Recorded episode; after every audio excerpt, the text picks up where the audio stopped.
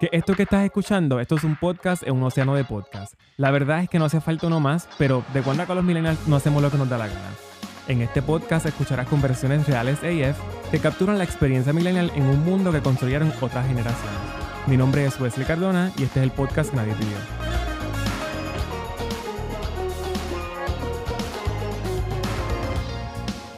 Corillo, ¿qué es la que hay? Bienvenidos al episodio 16 del podcast que nadie pidió. Eh, mi nombre es Wesley Cardona. No sé por qué me estoy presentando con mi nombre. Puede ser porque es que estoy nervioso.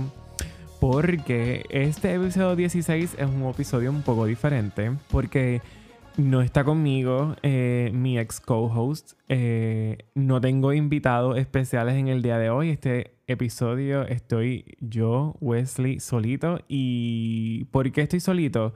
Estoy solito es intencional, aunque a pesar de que, de que estoy como medio nervioso y, ya he grabado como dos veces el intro, eh, es intencional porque yo les ya he comentado en varios episodios que este año cumplía los 30 y adivinen qué gente, el día llegó. Todavía tengo 29 años, pero el 10 de diciembre específicamente cumplo mis Big 30s y quería dedicar un episodio especial a esto porque yo sé que para muchos millennials que son el, el, el ay Dios mío, eh, son la audiencia principal que nos escucha y sobre todo la audiencia principal a la que nosotros estamos hablándole. Y cuando digo nosotros me refiero, pues, aunque estoy solo en el podcast ahora mismo, me refiero pues, a todas las personas que han estado y han participado del podcast de alguna u otra forma. Eh, le hablamos a los millennials y sabemos, y no es ningún secreto, que cumplir los 30 pueden ser un big deal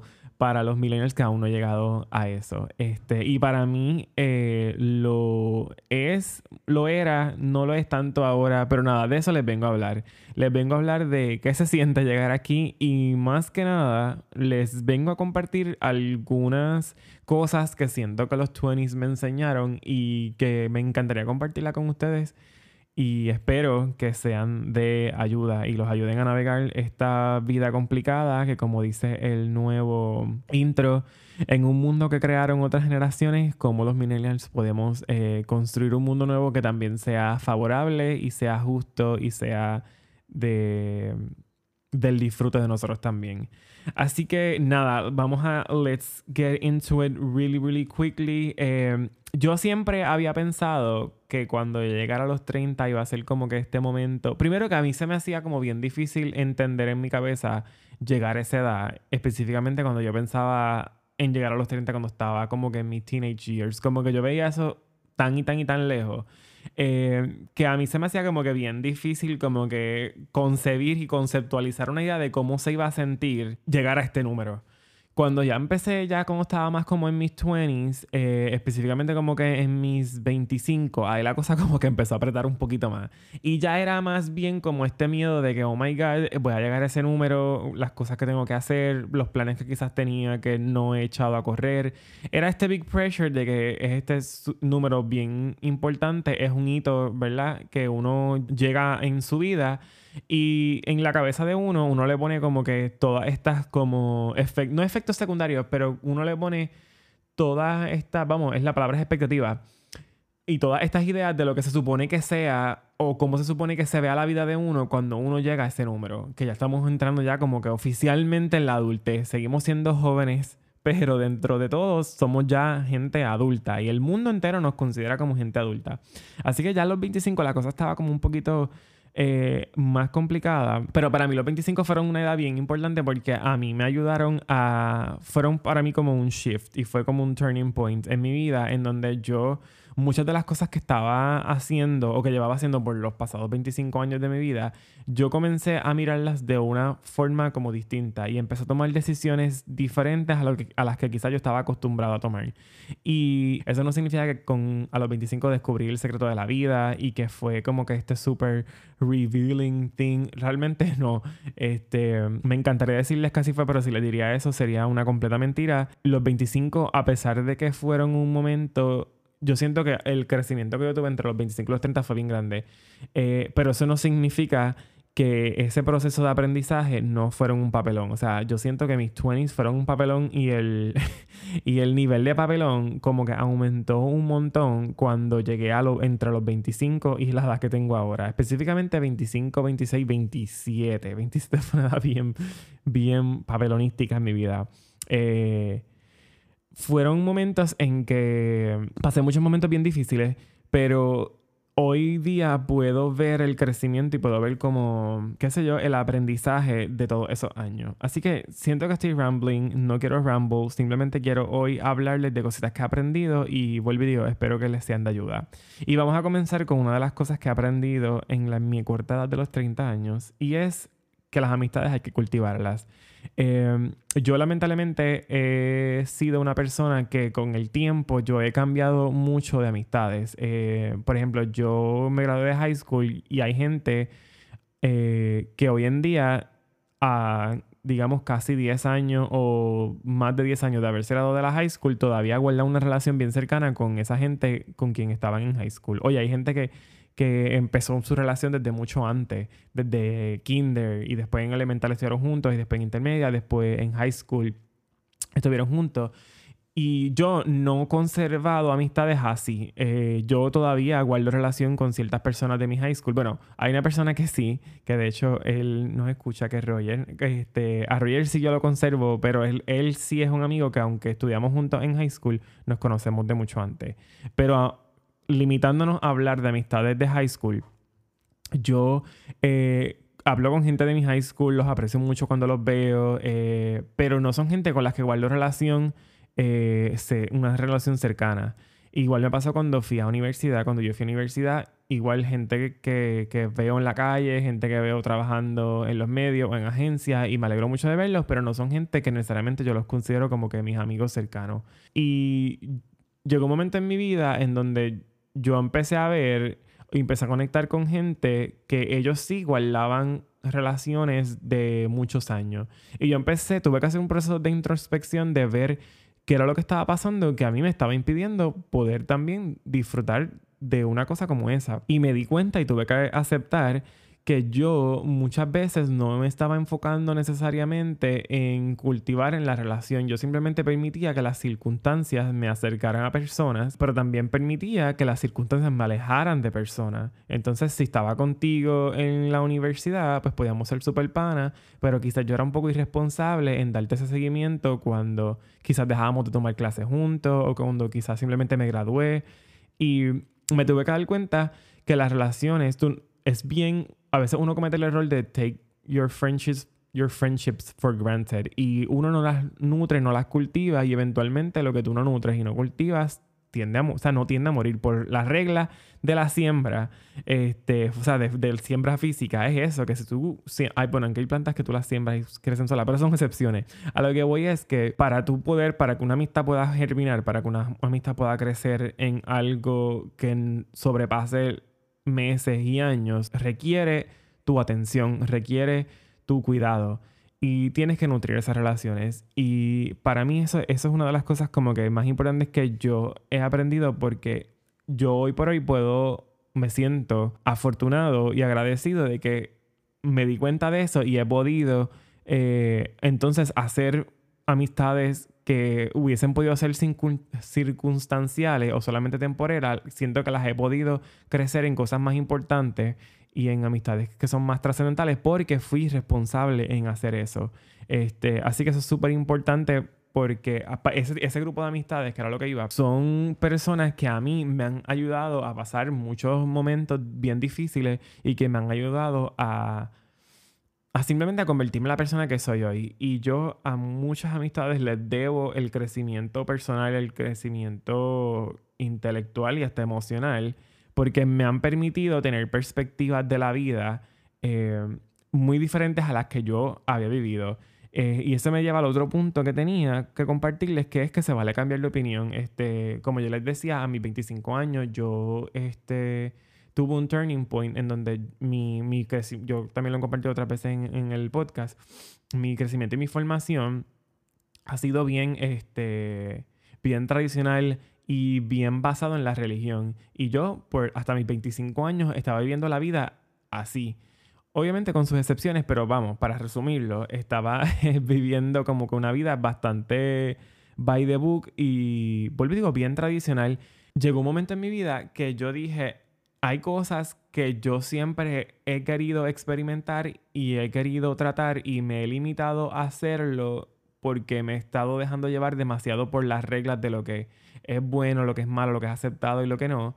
Y yo dije, yo no puedo vivir una vida de resentimiento porque va a llegar el momento que va a llegar a mis 30 años, a mis 40, a mis 50 años, y yo no quiero llegar a esos puntos en mi vida y mirar atrás y sentir arrepentimiento. Yo quiero mirar atrás y decir, mira, experimenté esto, experimenté lo otro, eh, me di esta oportunidad, no me di esta oportunidad, y eso me enseñó esto. Pero no quiero vivir sintiendo que estoy como que cumpliendo con cierto listado de reglas pero que mi satisfacción, y no solamente mi satisfacción, simplemente que yo como persona no, he, no me he dado la oportunidad de crecer de una forma más orgánica porque simplemente todo el tiempo lo que he estado pendiente es a cumplir ciertas reglas. Y darme esa oportunidad me, a, mí me ha llevado a, a tener como una visión como más grande del mundo. Yo antes era una persona bien de blanco y negro. Y a lo que me refiero con eso es que para mí antes se me hacía bien fácil eh, decir esto es bueno, esto es malo. Este, o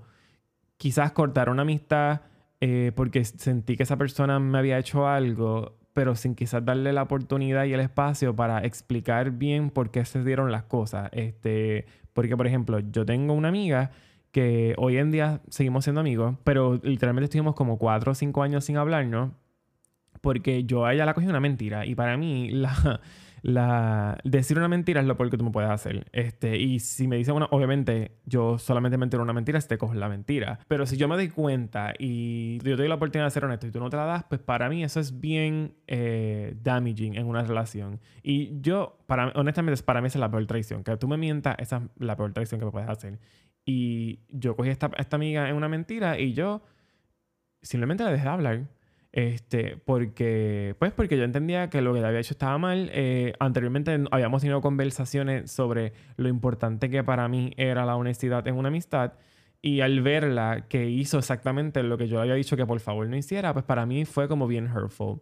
Y no estaba mal que yo sintiera algún tipo de dolor eh, o traición por lo que ella hizo. Lo que quizás estuvo mal fue la forma en que lo manejé, en el sentido de que yo simplemente corté a la persona. Y vamos, hay veces que sí, hay gente que, que son bien tóxicas, que tú no necesitas en tu vida, que te las tienes que cortar de raíz. Pero hay veces que uno, o yo puedo hablar de mí, corta personas sin quizás darle el espacio para explicarse y saber qué fue lo que pasó. Y vamos, si cometió el error, darle la segunda oportunidad.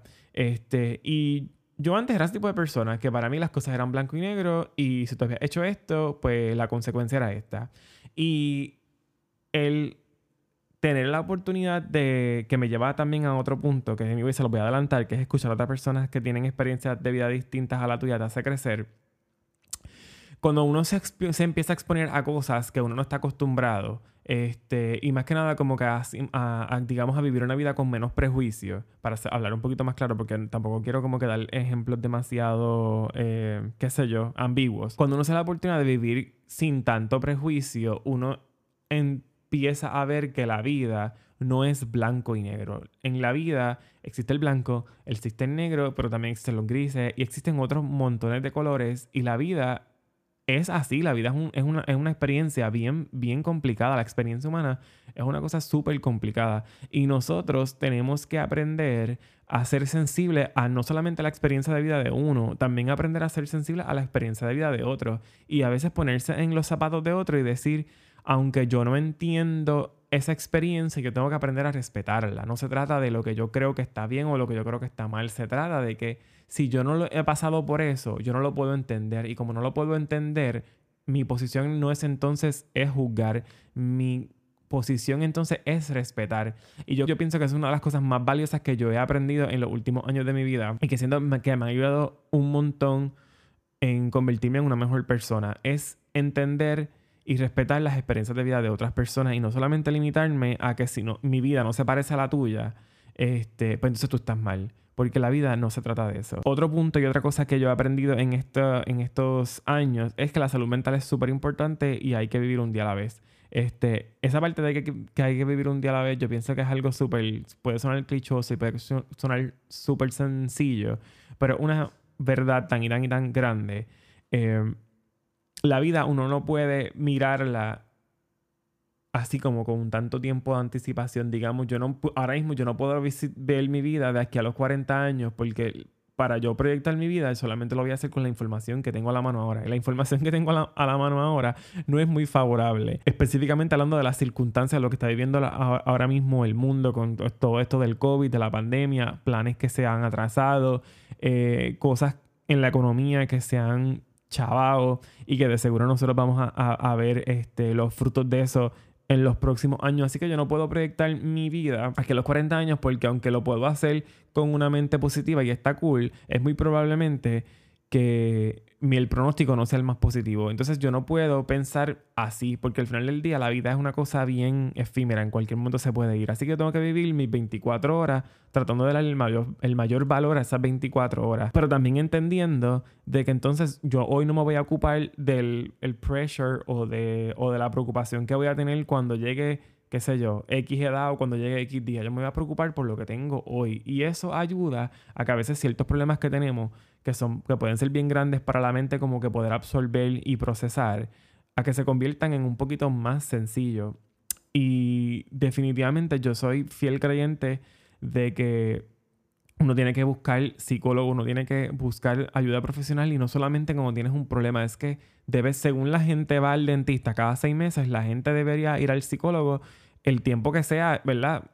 Tú vas a, tu primera cita y, dependiendo de lo que tú vayas a hablar eh, o lo que vayas a trabajar, el, el psicólogo te va a dejar saber con cuánta recurrencia tú quieres ir. En mi caso, específicamente, yo voy por lo menos una vez al mes a veces fallo a las citas y, si en vez de convertirse una vez al mes, tiende a ser tres, una vez cada tres meses, que no es lo, que es lo, adecuado, pero por lo menos estoy yendo. Y yo les insto a los que me están escuchando que por favor lo hagan. Nosotros en episodios anteriores hemos hablado bastante de la salud mental y específicamente en el episodio que estábamos hablando de la crisis de, los 25, eh, los millennials por alguna razón tienen como una conciencia más eh, amplia de que la salud mental es importante, pero la gran mayoría no va a psicólogo. Y yo puedo hablar de eso de mis amistades, en gente que me ha dicho, mira, estoy pasando por esto, estoy pasando lo otro. Y cuando lo insto a psicólogo, a veces noto como un poquito de apprehension de ir y honestamente no entiendo exactamente por qué y no tampoco me quiero meter en el debate de por qué o por qué no. Simplemente es importante y yo les insto a todos los que nos están escuchando que por favor, si tú sientes que estás pasando por algo y aunque no sientas que estás pasando por algo, mira, ahora que va a empezar un año nuevo, ponte una resolución de que vas a sacar una cita con un psicólogo y que vas a ir y si, todo, y si todo está bien, pues entonces vas a ir para hablarle todo lo que está bien y mejorar aquella, porque oye, nadie es perfecto, así que áreas para mejorar vamos a tener. Así que aunque sea para ir a trabajar un área de tu vida que sientes que has estado ahí pendiente y hace tiempo no tocas, pues ve y trabájalo. Pero si estás pasando por algo, que es altamente probable que estés pasando por algo, busca ayuda. Y si es algo aún más serio, pues mira, si es un psicólogo responsable, ese psicólogo te va, a, dar un referido para un psiquiatra. Y entonces con el psiquiatra, si hay que medicarte, pues se medica. Y eso tampoco debe haber prejuicio en eso, porque hay gente que ha, experimentado el beneficio de, disfrutar de un medicamento que le ayude a balancear, hacer, qué sé yo, algún balance químico en su cerebro que, lo, que le permite ser una persona funcional, que le permite ser una persona feliz.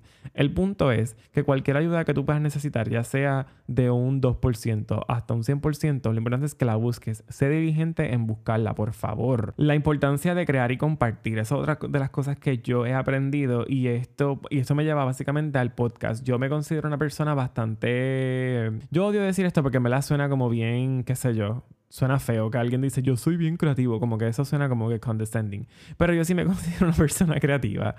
Y para mí es bien importante sentir productividad. Y eso es algo también que lo he compartido en otros episodios, que pues yo me autodiagnostiqué como un workaholic y más que nada es porque para mí es bien importante sentir que yo estoy haciendo algo productivo con mi tiempo y que estoy creando cosas. Este, y, por, y, esa básicamente fue la inspiración del podcast eh, o lo que me, a mí me, me, llevó a hacer el podcast porque yo estaba en ese momento de mi vida viviendo una vida que solamente era trabajo, eh, y trabajo. Y sí, jangueos momentáneos, o sea, jangueos espontáneos, este, momentos buenos, pero realmente como que el core de mi tiempo era full trabajo. Y honestamente eso no era una vida que representaba lo que yo quería hacer.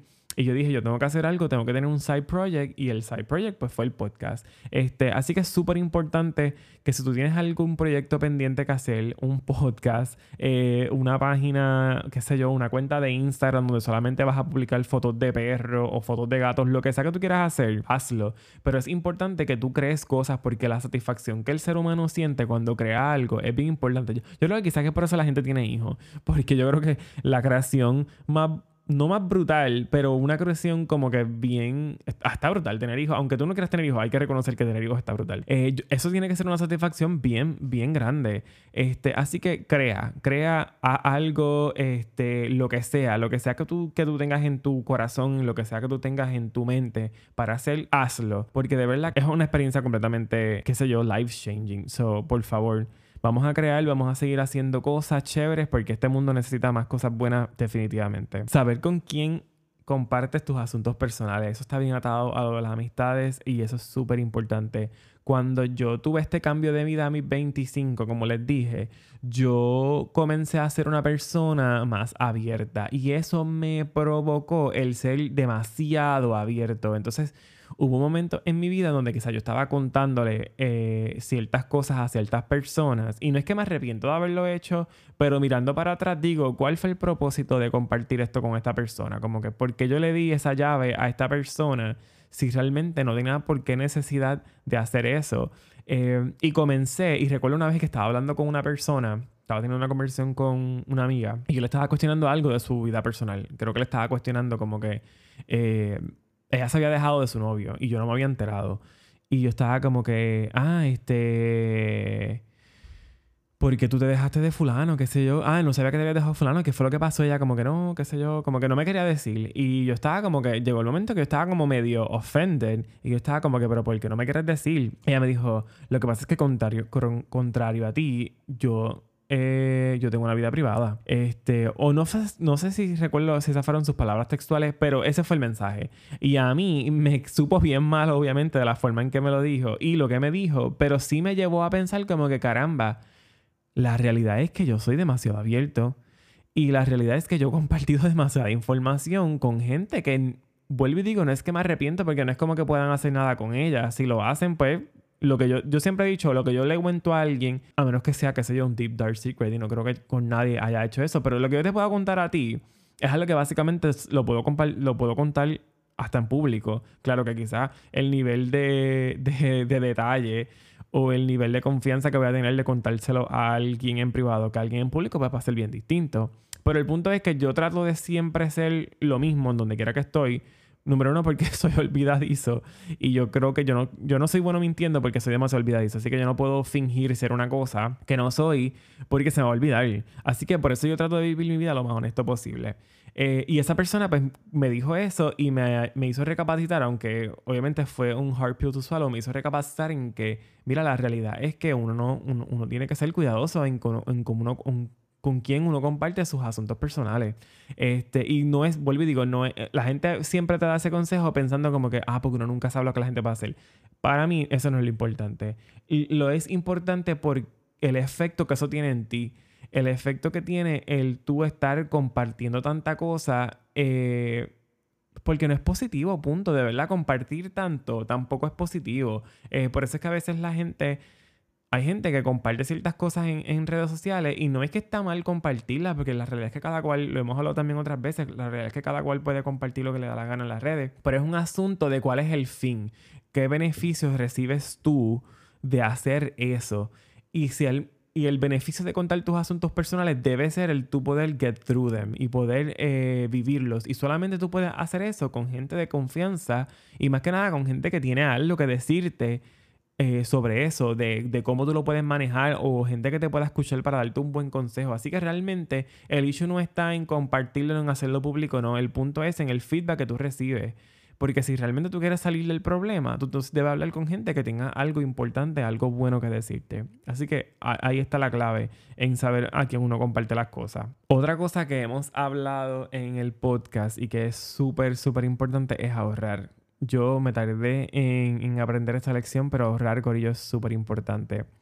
Yo la aprendí justo a tiempo, porque cuando yo me quedo sin trabajo en junio, yo estaba triste y estaba medio traumatizado por cómo había sido la experiencia. Yo estaba preocupado y triste por esa parte. Por la parte económica, gracias a Dios, yo no estaba preocupado porque yo había, llevaba ya como tres añitos haciéndome de mis ahorros y la preocupación no era de cómo voy a pagar esto, cómo voy a pagar lo otro, este, cómo voy a aportar a, mi casa. Eh, realmente la preocupación era lo que había vivido. Así que el ahorrar te da una seguridad cuando llegan los momentos difíciles bien, bien grande. Y es súper importante ahorrar. Así que hay gente que yo sé que vive del cheque a cheque porque tiene sus responsabilidades, otros quizás no tienen tan responsabilidades grandes. Yo, por ejemplo, soy de esos, que no tengo una responsabilidad de tener que pagar una casa y tener que pagar mi carro está saldo. Este, pero el punto es que hay veces que uno se manda en, en, comprar cosas que son súper innecesarias. Eh, este mundo que es bien capitalista y que lo que nos enseña es consume, consume, consume, consume, consume, a veces nos impide el... o no nos impide, simplemente como que nos... No, no, tampoco nos obliga porque son decisiones. Pero el punto es que simplemente como que nos inspiran demasiado, nos motivan demasiado a hacer gastones. Y la realidad es que no hay necesidad. Uno debe tener la, capacidad y la madurez de mirar eh, las cosas que tú estás comprando o lo que tú quieres o las cosas que uno desea y realmente considerar y poner en balance si hacen falta o no. Y Corillo, el secreto es que la gran mayoría de las veces no hace falta. Así que vamos a ahorrar porque eso de verdad que es súper importante. Otra lección, la clave está en el balance y eso ya siento que, que, se puede desprender de las cosas que he dicho. En la vida todo es balance. En la vida no todo puede ser eh, trabajo. En la vida eh, tiene que también haber diversión. Pero por otra parte, la vida no puede ser todo diversión. En la vida también hay que cumplir con responsabilidades. Hay veces que hay que estar en momentos difíciles que son incómodos, pero todo eso hay que pasarlo. En la vida no todo pueden ser las amistades, en la vida también tiene que haber espacio para la familia. La vida tampoco puede ser toda la familia, en la familia también tiene que haber espacio para las amistades y para las personas que la vida te regala y te ponen en el camino por una razón en particular. Así que el punto es, a mí siempre mis papás me enseñaron que los extremos los extremos son malos. En los extremos, no importa aunque pueda parecer un extremo positivo, si está en un extremo, no es, no es positivo. La vida, honestamente, se vive mejor cuando hay balance y que ese balance a veces es difícil encontrarlo, es difícil encontrarlo, pero al final del día yo les garantizo que si ustedes comienzan a buscar balance en su vida on a daily basis, ustedes van a sentir, y los, se lo digo porque lo he experimentado, ustedes van a sentir como un, qué sé yo, van a sentir como mejor control en su vida. Y de verdad que yo soy una persona que yo aprecio mucho sentir el control. Así que recuerden balance. Ponle palabras a tus pensamientos. Eso es otra cosa. Eh, y eso es básicamente lo que he estado tratando de hacer en este episodio hasta ahora. Y es que es importante que hay gente que le encanta como que picharle a lo que está... Eh, viviendo. Y eso no es bueno. O sea, es importante que en la vida tú tengas la capacidad de poder comunicar qué es lo que tú estás viviendo. Y a veces ese proceso no es fácil, pero yo te aconsejo y te insto a que entonces busques maneras que te ayuden. Hay gente que le gusta escribir. Eh, y, no, y no es escribir como que cosas bonitas, simplemente sentarse y hacer un journal de exactamente lo que está viviendo y escribir los pensamientos hasta cuál le están llegando. Y eso yo lo he hecho en ocasiones y honestamente me ha ayudado. Otras veces es simplemente tener conversaciones.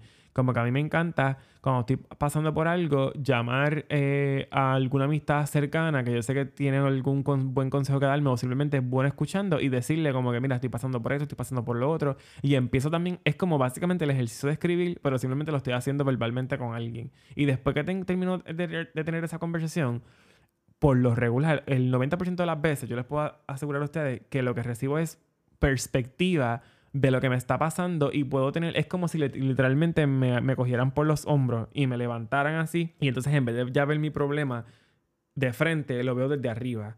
Y entonces puedo entender un poquito mejor exactamente por lo que estoy pasando. Y cuando uno tiene un mejor entendimiento del problema que uno está pasando o de la, o de la situación que uno está eh, viviendo, esto te ayuda a tener, a, establecer un plan más claro de cómo tú puedes resolverlo y cómo tú puedes bregarlo. Y eso es súper valioso.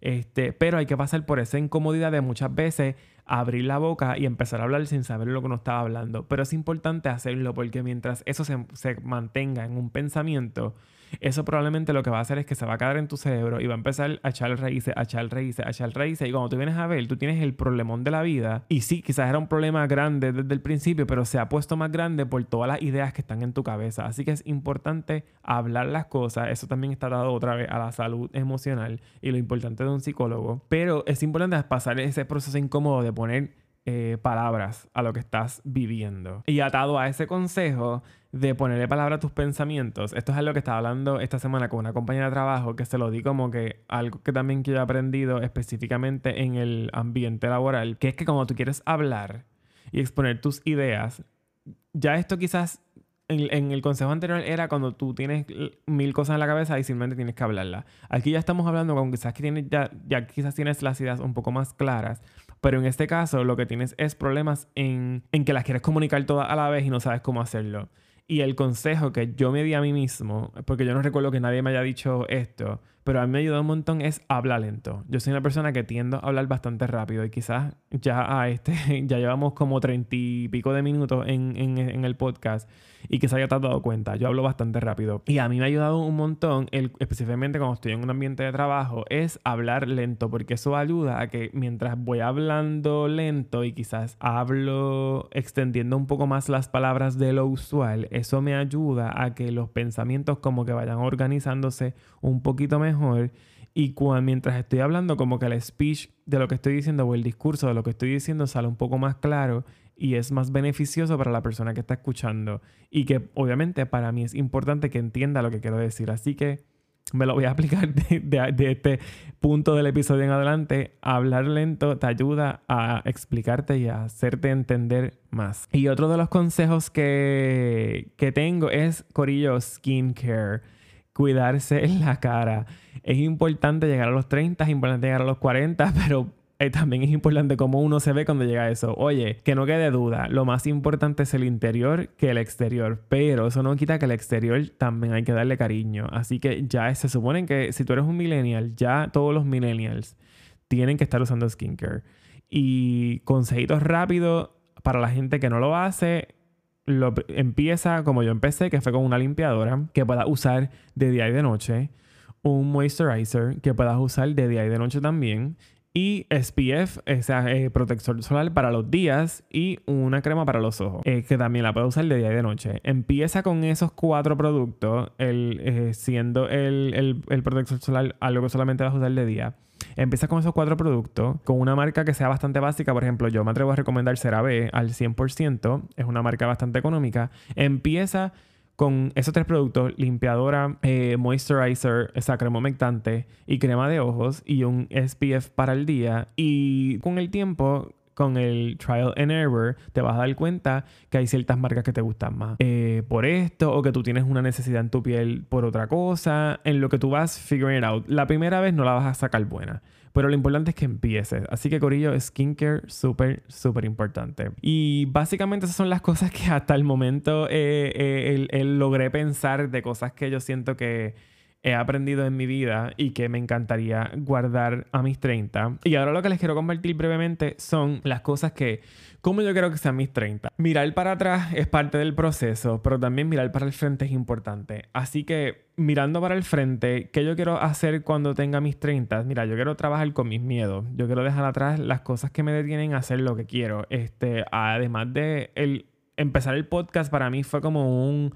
Eh, fue un paso bien grande. Yo tenía mucho miedo cuando lo iba a empezar y el hecho de que Andreina iba a estar conmigo a mí me dio mucha seguridad. Y básicamente porque ella estuvo al lado mío fue que lo logramos lanzar. Este.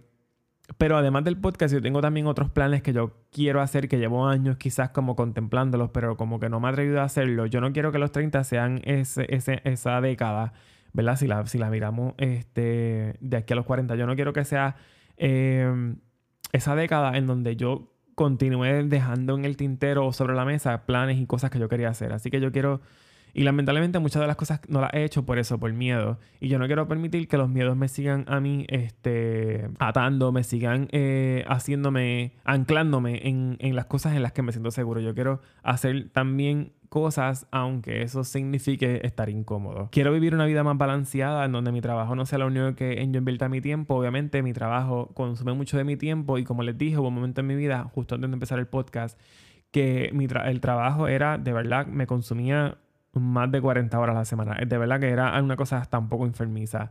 Y siento que he hecho mejoras en eso, pero todavía me queda mucho espacio por mejorar. Como les dije, me confesé como un workaholic y no quiero ser un workaholic quiero ser un lifeaholic. Eso está súper charro.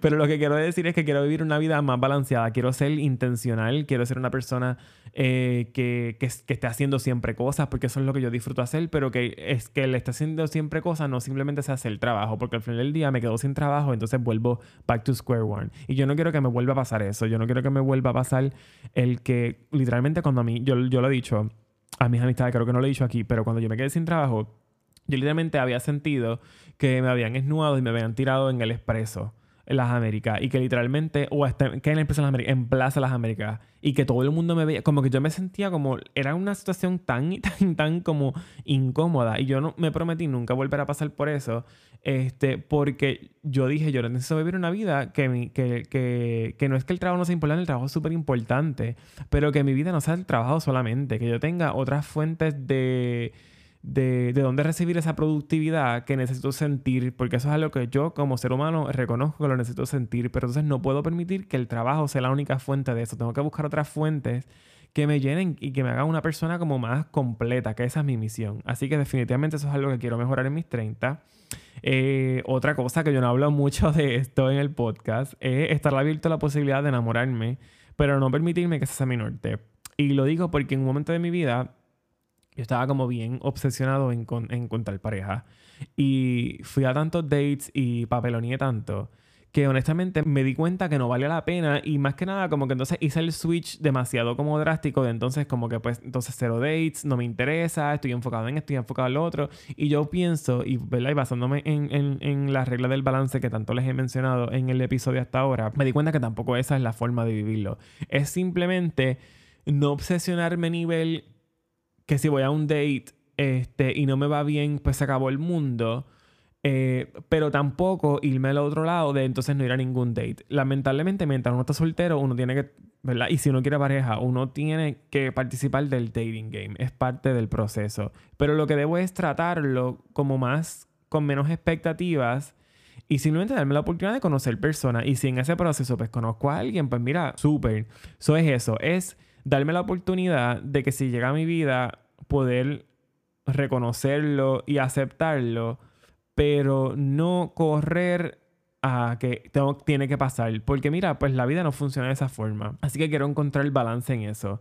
Eh, quiero también respetarme más, respetar mi cuerpo, respetar mi mente, respetar mi dinero, respetar mis sentimientos. Yo quiero vivir una vida no más ego, yo no quiero ser más egoísta, pero sí yo quiero estar tampoco quiero neglect myself. No quiero eh, dejarme a mí en un segundo plano. Quiero, porque para uno poder cuidar de otras personas, uno tiene primero que cuidarse a uno mismo. Así que quiero hacer más diligente en eso. Yo siento que he dado muchos pasos hacia eso, pero me falta todavía. Este, me falta respetarme específica, específicamente físicamente. Eso es algo que, qué sé yo, los hombres no lo hablan mucho.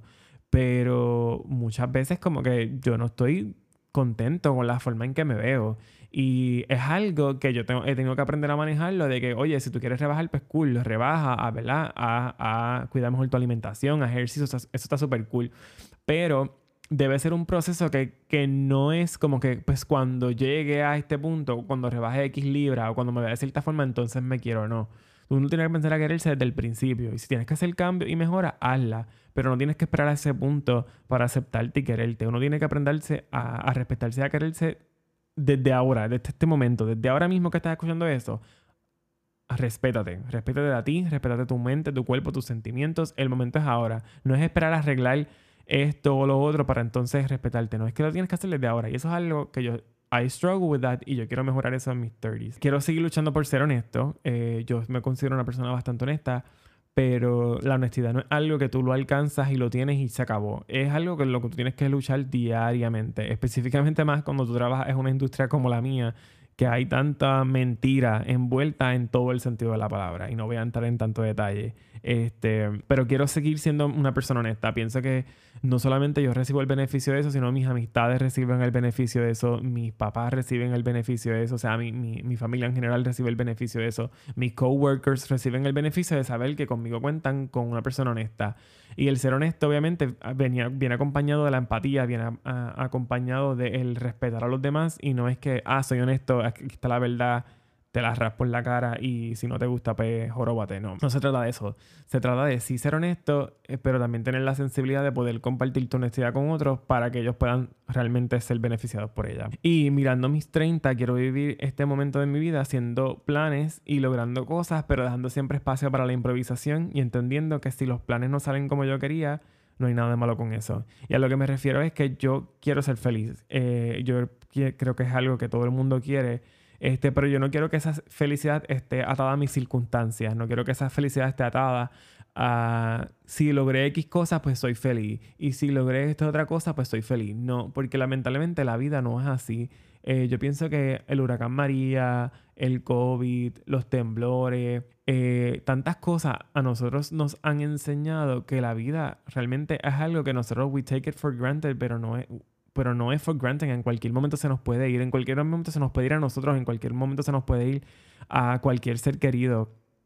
Así que uno tiene que vivir la vida no siendo, no, y, no es no, y no es no teniendo ambición, porque yo, yo, yo tengo ambiciones sobre mi vida, pero uno también tiene que dejar el espacio para que aunque las cosas no estén saliendo como tú realmente las quieras, eso no significa que el mundo se va a caer, eso no significa que el mundo es injusto, eso no significa que, la vida es una porquería.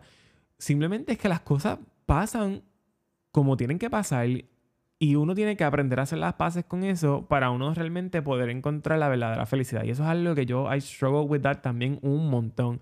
Pero quiero mejorar en esa parte. Yo quiero ser feliz dentro de las circunstancias en que estoy. Y sí tengo planes y sí quiero hacer cosas, pero no quiero atar eh, mi felicidad como al futuro. Y eso es lo que uno, tiende a hacer mucho eso. Uno ve la felicidad en el futuro y uno tiene que aprender a, empezar a ver la felicidad en el momento. Y eso es lo que yo quiero aprender porque sé que me hace falta y además de que la vida me la voy a disfrutar más si lo vivo así. Yo siempre he vivido mi vida como, eh, como mirando para el frente. Y yo creo que no sé si he dado este ejemplo en el, en el, en el podcast, pero sí se lo he hablado con amistades. Es que por ejemplo, cuando estaba en elemental, yo siempre estaba, yo estaba como que, ah, súper deseoso de estar en, en, intermedia porque yo estaba como que ya harto de la experiencia de la elemental. Y cuando estaba en intermedia, yo estaba loco por estar en high school porque es que la experiencia de la intermedia era como que, ay, los estudiantes son demasiado inmaduros, la, la, la, la, la.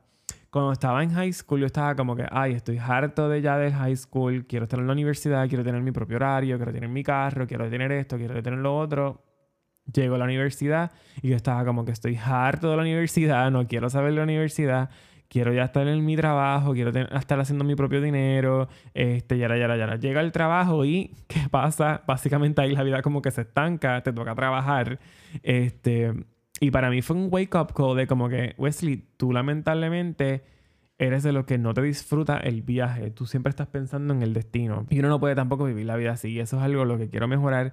No quiero proyectar mi vida, no quiero proyectar mis mejores años en mi futuro. Quiero proyectar mis mejores años ahora. Y quiero que la vida siga siendo así. Yo no pienso... Hay gente que dice como que ah, uno pica a los 30 y yo... Pues eh, conmigo esa regla yo me voy a asegurar de que no se cumpla. Yo quiero que cada año nuevo sea mi pick. Cada año nuevo yo pueda alcanzar cosas nuevas. Cada año nuevo yo pueda... Eh, ser una mejor persona y que cada año, aunque yo no alcance cosas nuevas y que en cada año eh, yo, no yo no tenga, qué sé yo, quizás lo que quiero, yo siga estando en mi pick porque sigo estando contento, porque sigo estando agradecido de lo que tengo. Eh, así, yo quiero vivir mi vida así, tratando de ser una mejor persona.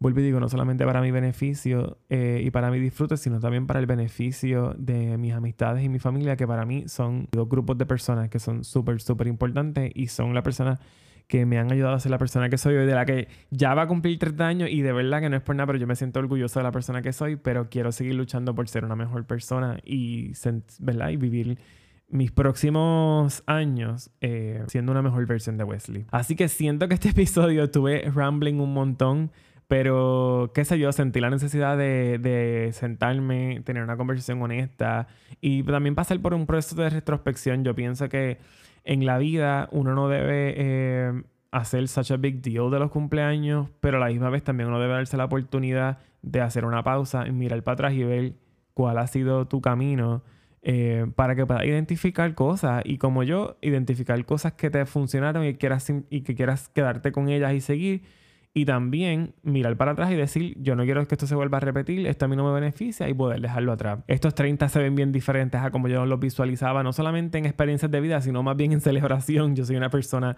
que a mí me encanta celebrar mis cumpleaños, me encanta celebrar el cumpleaños de los demás. Yo, yo soy el, amigo que siempre está preguntando, ¿qué vas a hacer para tu cumpleaños? Como que vas a hacer algo, quieres ir a comer, eh, lo que sea. A mí siempre me gusta que mis amistades en el día de su cumpleaños, en mi familia, el día de su cumpleaños, hagan algo especial. Y obviamente, pues cuando llega el mío, soy igual. Quiero hacer algo especial con mi gente y la cuarentena, el COVID, ha hecho que eso sea un poquito más difícil. Así que honestamente no tengo ni claro ni, exactamente qué voy a hacer. Pero sorprendentemente, usualmente a mí este tipo de cosas me hubiesen como que deprimido, me hubiesen hecho sentirme como la persona más miserable del mundo.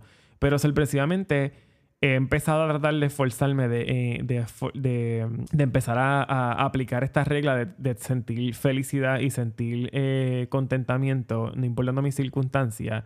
Y pues para empezar con esa práctica lo empecé a aplicar con, con, este cumpleaños y realmente pues en un mundo en un mundo normal Wesley hubiese estado súper frustrado porque no va a poder celebrar bien su cumpleaños o quizás como yo quería este, digamos, con un viaje o con una celebración bien grande o quedándome en no sé dónde. Este, pero no estoy triste por eso. Eh, realmente estoy contento porque voy a cumplir mis 30 años. Eh, muchas personas no han llegado a esta edad, así que, y no lo estoy diciendo porque soy mejor que ellos, simplemente, ¿verdad? Las cosas pasan, así que me siento afortunado por lo que tengo, me siento bendecido por lo que tengo, doy gracias por, por mis amistades, doy gracias por mi familia, Doy gracias por todo lo que he logrado conseguir. También doy gracias por lo que quizás quise y nunca tuve.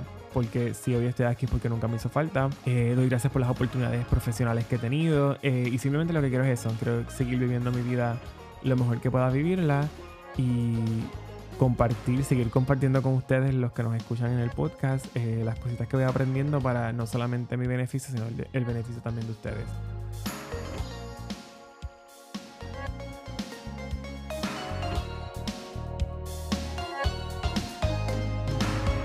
Así que gracias por haber escuchado este episodio 16 del podcast que nadie pidió. Espero que les haya gustado. Eh, déjenme saber si les gustó el yo sentarme y hablar un montón de mierda. si les gustó, por favor, me dejan saber que en otra ocasión lo podemos hacer. Este, y nada, como siempre saben, estamos en las redes del que nadie pidió, específicamente en Instagram. Eh, le doy gracias a las personas que han compartido los screenshots de. No todos, lamentablemente, no sé por qué en el hay gente que me ha compartido el screenshot y, han tallado al podcast pero no, no me ha salido la notificación para poderle darle reshare a los stories creo que tiene que ver porque quizás los settings de, de, los que lo compartieron son privados y no se pueden compartir. Pero nada, a los que lo han compartido, muchas gracias. De verdad, honestamente, el ver que estamos en el 1, en el 2, en el 3, en el 4, en el 5, no importa. Si estamos en los top 5, de verdad que eh, es un súper placer. Como siempre les decimos, queremos hacer crecer el podcast, así que por favor les pido que compartan eh, su episodio favorito con su gente porque queremos seguir creciendo nuestra base de listeners, así que por favor compartan el podcast eh, porque no queremos que el podcast se quede en el 2020, queremos que el podcast siga creciendo hasta el 2021. Recuerden que los episodios suben una semana sí, una semana no. Hay veces hay sus excepciones como este último que se supone que el episodio subiera hace una semana, pero coincidía con, con las celebraciones de Thanksgiving y Black Friday. Así que pues simplemente pues preferí cogerme esa semanita de vacaciones, pero ya volví. Tenemos un episodio más en el 2020, así que creo que va a haber un poquito de receso entre el, último episodio del 2020 y el próximo del 2021, pero pendientes a la red del que nadie pidió para siempre dejarles saber, porque siempre me gusta informarlos específicamente a los que nos escuchan ahí fielmente cada vez que sube un episodio. Así que recuerden estar pendiente a nuestras redes y a darnos follow en Spotify. Si nos das follow en Spotify, cada vez que es un episodio lo vas a ver que te sale en tus cositas cuando entras a la aplicación. Y si te suscribes a Apple Podcast, ahí literalmente sale una notificación que te deja saber que subió un episodio nuevo. Así que nuevamente gracias por habernos escuchado. En mis redes personales me consiguen como Wes Cardona en Instagram, Facebook y Twitter. Y nada, Corillo, gracias por haber escuchado el episodio 16 y nos vemos en el 17. Bye.